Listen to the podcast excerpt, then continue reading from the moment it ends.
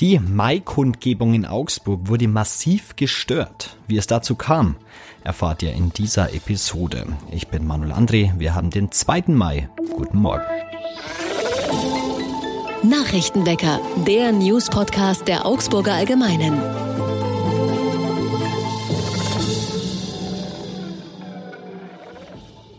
Als Protest gegen Bürgermeisterin Eva Weber haben junge Menschen die Maikundgebung in Augsburg massiv gestört. Traditionell gehen die Gewerkschafter am 1. Mai auf die Straße. Wegen der Corona-Pandemie fiel die Veranstaltung zwei Jahre lang aus. Gestern zogen rund 600 Menschen durch die Innenstadt. Die Kundgebung war am Königsplatz. Dabei kam es zu einem Zwischenfall. Junge Menschen störten die Rede von Oberbürgermeisterin Eva Weber. Auch der Appell, Respekt gegenüber den anderen Zuhörerinnen und Zuhörern zu zeigen, fruchtete nicht. Es blieb bei einem Pfeifkonzert und dem Rufen von Parolen. Die Störer, die Gesichtsmasken trugen, bezeichneten sich gegenüber unserer Redaktion als Vertreter der jungen Linken. Ihr Protest richte sich gegen die Altersarmut, die sich in Augsburg breit mache. Dafür sei auch Oberbürgermeisterin Eva Weber mitverantwortlich. Die jungen Menschen betonten, dass sie nicht zum Klimacamp in Augsburg gehören, sie agierten eigenständig. Der Augsburger Rekordplärrer ist zu Ende. Der Andrang auf Schwabens größtem Volksfest war so groß wie nie zuvor. Auch die Duld in Augsburg erfuhr viel Zuspruch. Beide Veranstaltungen sind seit gestern zu Ende. Für Marktkaufleute und Schausteller waren es zwei erfolgreiche Wochen. Es war eine super Duld, sagt Manuela Müller-Manz als Chefin der Marktkaufleute. Der Plärrer hat alle Erwartungen übertroffen, bestätigt Josef Diebold, Vorsitzender der schwäbischen Schausteller. Er spricht von einem Rekordplärrer. Laut Josef Diebold ist das Volksfestgelände noch nie zuvor so gut besucht gewesen. Schausteller und Standbetreiber hätten ausgezeichnete Geschäfte gemacht. Dies gelte zudem für die beiden Festzelte, in denen während des Volksfestes vielfach die Stimmung hochkochte. Die nächsten Tagen werden die Fahrgeschäfte und Stände abgebaut. Ab Samstag stehen dann die kostenlosen Parkplätze auf dem Plärrergelände wieder zur Verfügung. Auch der Termin für den Herbstplärrer steht. Er startet am Freitag, den 26. August. Er dauert bis Sonntag, 11. September. Und ein 69-jähriger Mann ist bei einem Wohnungsbrand in Augsburg gestorben. Das Unglück passierte am Freitagabend in der Wilhelm-Hauf-Straße im Stadtteil Herrenbach. Der Mann war allein in seiner Wohnung, als das Feuer ausgelöst wurde. Die Feuerwehr rettete den Schwerverletzten, er lag aber wenig später seinen Verletzungen. Die Wohnung des Mannes liegt in einem Hochhaus, er selbst wohnte im vierten Obergeschoss. Das Feuer brach gegen 19.45 Uhr aus, die Berufsfeuerwehr Augsburg rückte mit zwei Löschzügen an, auch die Freiwillige Feuerwehr Pfersee war im Einsatz. Der Brand war nach Auskunft der Feuerwehr relativ schnell gelöscht. Eine Evakuierung des Gebäudes sei nicht nötig gewesen. Es gab nach ersten Erkenntnissen keine weiteren Verletzten. Ermittlungen zur Brandursache und zum entstandenen Sachschaden laufen. Und jetzt wie immer noch das Augsburg-Wetter. Wir starten mit ein bisschen Nebel in den Tag, der sich aber schon am Vormittag auflöst. Dann ist es erst einmal noch bewölkt, zeitweise kommt aber dann die Sonne raus. Und wir erreichen ja Temperaturen zwischen 13 und 17 Grad, am Nachmittag dann mehr Sonne als Wolken. Auch die nächsten Tage bleibt es bei einem Mix aus Sonne und Wolken und den Temperaturen, die bleiben bei um die 15 Grad. Eigentlich war alles angerichtet für die Party zum Klassenerhalt des FC Augsburg. Dann aber gab es am Samstag eine 1 zu 4 Niederlage gegen Köln. Wie es jetzt mit dem Klassenerhalt aussieht, bespreche ich mit Johannes Graf aus unserer Sportredaktion. Hallo Johannes. Servus. Wie steht es denn jetzt um den Klassenerhalt des FCA? Kann da noch was anbrennen? Nein, also ich würde sagen, es kann eigentlich nichts mehr ähm, anbrennen, vor allem wenn man sieht, gegen wen äh, der VfB Stuttgart jetzt noch spielt. Die äh, müssten noch beide Spiele gewinnen und der FCA beide Spiele verlieren, ähm, damit es noch für den FCA nicht reichen äh, würde. Ähm, und zwar die Stuttgarter spielen noch in München nächste Woche und ich behaupte mal, die Bayern, die werden sich kaum ihre Meisterschaftsparty versauen lassen, weil die bekommen dann nach Schlusspfiff die Schale.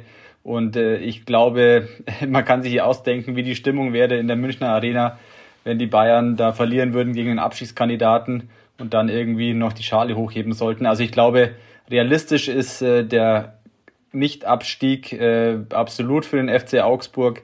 Es ist aber trotzdem so, dass äh, ja die große Partystimmung äh, auch einer, beim Sieg des FC Augsburg äh, am Samstag nicht aufgekommen wäre, weil einfach die Umstände ja nicht die waren, die man sich gewünscht hätte.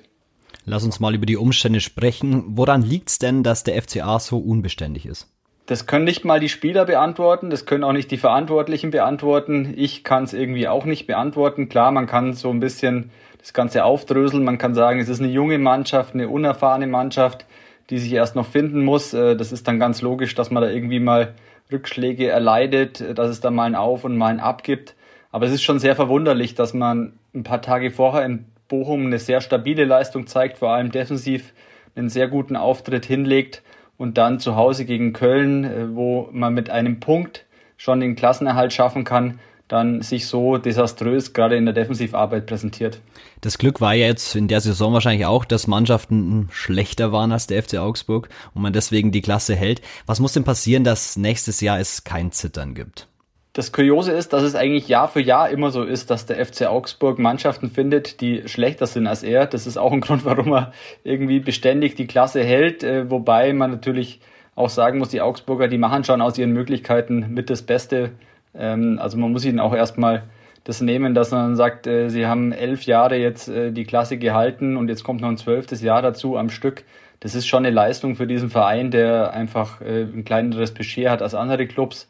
Ähm, aber es ist schon auch so, dass man mal einfach eine sorgenfreie Saison spielen wollen würde, dass man mal nach 20 Spieltagen sagen kann, okay, wir haben jetzt die Klasse gehalten, jetzt können wir unser Saisonziel auch mal nach oben korrigieren. Aber das muss man sagen, das ist einfach seit Jahren nicht der Fall. Es ist irgendwie so ein äh, dahin äh, ohne irgendwie Fortschritte zu erkennen. Es gibt zwar eine Entwicklung jetzt in der Rückrunde unter Trainer Markus Weinzel, aber so diese Beständigkeit, die hat auch er nicht in diese Mannschaft bringen können. Und deswegen, ich glaube schon, dass der FCA sich äh, in der kommenden Saison personell einfach neu aufstellen muss, dass er äh, Neuzugänge holen muss auf jeden Fall. Es gibt bestimmte Positionen, gerade so Außenpositionen, ähm, wo man dringend ähm, neues Personal braucht. Und die Frage ist auch, wie reagieren die Verantwortlichen auf diese Saison, die dann doch wieder eher eine Enttäuschung ist. Ähm, vielleicht stellt man sich auch in der sportlichen Leitung mal ein bisschen breiter auf. Am Trainer, glaube ich, wird nicht gerüttelt. Da gibt man Markus Weinzel schon äh, die Möglichkeit, dass er dann in der nächsten Saison sich äh, beweisen kann und zeigen kann, dass mehr möglich ist als der Klassenerhalt. Ähm, aber auf jeden Fall muss der FCA Veränderungen vornehmen. Was sind denn so die Beständigkeiten in den Team? Welche, auf welche Spieler setzt man denn auch nächstes Jahr? Es gibt natürlich schon so ein paar Stützen ähm, beim FCA. Bei der Torwartfrage bin ich mir jetzt nicht mehr ganz sicher, ob man wirklich an Rafael Giekewitz festhält, sondern ähm, es gibt ja auch die Gerüchte mit Marvin Hitz und mit Stefan Ortega von aus Bielefeld, dass die zum FCA kommen könnten. Aber ähm, Torhüter ist eine Stütze auf jeden Fall. Dann hat man natürlich die, die Achse, die Markus Weinziel immer bevorzugt mit Jeffrey Joveleo in der Abwehr. Ähm, Reese Oxford und Felix Udoka sind eigentlich auch Innenverteidiger, die wirklich äh, gehobenen Ansprüchen genügen. Niklas Dorsch hat Fortschritte gemacht. Anne Meyer wird bleiben. Florian Niederlechner, ähm, die üblichen Verdächtigen. Es ist äh, André Hahn. Es sind eigentlich schon ein paar Spieler da, um die herum man dann ähm, eine schlagkräftige Mannschaft aufbauen könnte. Ähm, wie gesagt, ich sehe die Probleme jetzt nicht in der, in der Zentrale und in der Achse, sondern ich sehe die Probleme einfach auf den Außenpositionen. Außenverteidiger, außen offensive Positionen, da hat der FCA Nachholbedarf. Und wenn die Positionen äh, gut besetzt werden würden, dann glaube ich, könnte man auch mehr erreichen als nur den Klassenerhalt. Letzte Frage, traust du dir eine Prognose zu? Wo landet der FCA nächstes Jahr? Nächste Saison schon. Ach, jetzt lassen wir doch erstmal, jetzt lassen wir doch erstmal die, die Liga oder diese Saison vorbeigehen. Ähm, aber ja, ich glaube, dass es wieder nicht anders laufen wird als wie schon in den vergangenen Jahren. Es wird wieder so ein Auf und Ab äh, und am Ende wird man dann wieder knapp die Klasse halten. Das traue ich Ihnen schon zu. Wobei man auch sagen muss, äh, wenn man so sieht, wer in der kommenden Saison aus der zweiten Liga aufsteigt, also es wird ja wahrscheinlich Bremen sein, es wird Schalke sein, das sind natürlich dann schon äh, ambitionierte Mannschaften. Und dann wird es schon irgendwann mal spannend zu sehen, ob es wirklich noch Mannschaften gibt, die äh, schlechter sind als der FCA und hinter ihm bleiben. Bisher hat es der FCA ja immer geschafft, Mannschaften zu finden, die hinter ihm stehen. Ähm, dann bin ich mal gespannt, wie es dann in der kommenden Saison aussieht. Aber wie gesagt, äh, jetzt lassen wir erstmal die Saison noch, noch ausklingen. Ähm, ich behaupte mal, dass es am Sonntag schon vor dem Spiel gegen Leipzig so sein wird, dass der FCA die Klasse gehalten hat Und ähm, ja, dann wird man mit Sicherheit diese Saison, die doch sehr enttäuschend verlief, äh, aufarbeiten müssen. Dann vielen Dank für deine Einschätzung. Mehr zum FC Augsburg könnt ihr auch in unserem FCA-Podcast Viererkette hören. Da geht es auch um das Spiel der Augsburger. Die Folge erscheint heute im Laufe des Tages. Und auch das ist heute noch wichtig und da schauen wir zunächst in die Ukraine. Dort wird weiter heftig gekämpft. Immerhin gibt es aber wohl etwas Hoffnung für die Menschen in der schwer zerstörten Hafenstadt Mariupol. Am Wochenende gelang es nach Angaben beider Seiten, mehrere Dutzend Zivilisten aus den Kampfgebieten zu evakuieren, auch aus dem belagerten Stahlwerk. Und der Krieg hat auch Auswirkungen auf die Politik in Deutschland. In der Diskussion um ein europäisches Ölembargo gegen Russland stand Deutschland lange auf der Bremse. Das hat sich jetzt offenbar geändert. Die Bundesregierung soll sich in den jüngsten Vorgesprächen zu einem sechsten Sanktionspaket klar für die Einführung eines Einfuhrverbots für russisches Öl ausgesprochen haben. Das erfuhr die deutsche Presseagentur am Wochenende von EU-Diplomaten in Brüssel. Und heute zum Abschluss werden wir mal wieder tierisch. Und zwar hat ein Hobbyfotograf eine Schildkröte an der Uni Augsburg entdeckt. Jetzt gibt's Gerüchte um eine neue Campus Turtle. Ihr kennt wahrscheinlich die Campus Cat, also den berühmten rot getigerten Kater am Campus. Eine Schildkröte gab's zwar auch schon mal im Unisee, die starb allerdings 2018.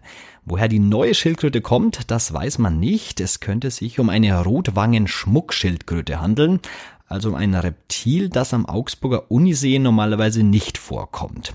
Vielleicht wurde sie ausgesetzt oder ist seinem Besitzer entwischt. Wenn ihr die Fotos von der neuen Campus Turtle sehen wollt, schaut bei uns auf der Seite vorbei. Den Link dazu gibt's in den Show Notes. Und das war's für heute mit dem Nachrichtenwecker. Danke fürs Zuhören und danke an Johannes Graf für das Gespräch. Ich bin Manuel André und wir hören uns morgen wieder. Macht's gut. Ciao. Nachrichtenwecker ist ein Podcast der Augsburger Allgemeinen.